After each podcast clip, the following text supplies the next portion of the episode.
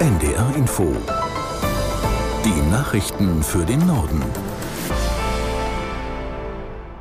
Um 19 Uhr mit Claudia Drews. In weiten Teilen Deutschlands haben Regen, Schnee und Blitzeis Straßen und Gehwege in glatte Pisten verwandelt. Betroffen waren vor allem die Mitte und der Süden. An den Flughäfen Frankfurt am Main und München mussten hunderte Flüge gestrichen werden.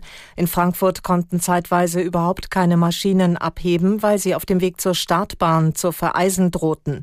Die Polizei meldet viele Verkehrsunfälle. Zumeist blieb es bei Blechschäden. Für heute Nacht sind weitere Schneefälle in der Region angekündigt.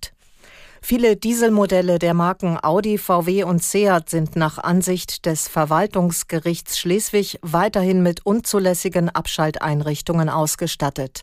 Das Kraftfahrtbundesamt hatte ein Software-Update für 62 ältere Dieselmodelle für ausreichend erklärt. Dagegen hat die Deutsche Umwelthilfe geklagt und jetzt Recht bekommen. Annette Deutzkens aus der NDR Wirtschaftsredaktion erklärt, was das für die VW-Kunden bedeutet. Erst einmal nichts. Der Grund, das Urteil ist noch nicht rechtskräftig. VW will dagegen vorgehen. Es könnte sein, dass die Frage, ob bestimmte Software-Updates und Techniken zum Reinigen von Dieselabgasen zulässig sind oder nicht, erst vom Bundesverwaltungsgericht entschieden wird. Und das könnte noch dauern, möglicherweise sogar Jahre. Für VW ist das Urteil in erster Linie ein weiteres Ärgernis, könnte man sagen. Und sehr viel Geld hat das Ganze den Konzern auch schon gekostet. Insgesamt nämlich mehr als 32 Milliarden Euro.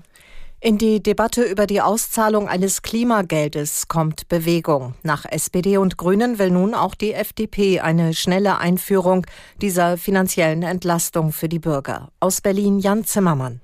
Es könnte jetzt doch schneller gehen als bisher gedacht. Ab 2025 soll das Klimageld vom Staat an jeden Bürger gezahlt werden, um den steigenden CO2-Preis abzufedern. Die FDP-Bundestagsfraktion zeigt sich offen für den von den Koalitionspartnern SPD und Grünen gewünschten Start der Auszahlung noch vor der nächsten Bundestagswahl. Allerdings stellen die Liberalen Bedingungen. Für das Klimageld gebe es dann grünes Licht, wenn im Klima- und Transformationsfonds Ausgaben für Subventionen gestrichen werden, heißt es aus der Fraktion. Aus diesem Fonds Fonds soll das Klimageld nämlich finanziert werden. Der britische König Charles III. muss ins Krankenhaus. Laut Buckingham Palast soll er in der kommenden Woche wegen einer vergrößerten Prostata behandelt werden. Das Problem sei gutartig, hieß es weiter. Prinzessin Kate hat sich einer Operation am Bauch unterzogen und wird einige Zeit im Krankenhaus bleiben. Das waren die Nachrichten.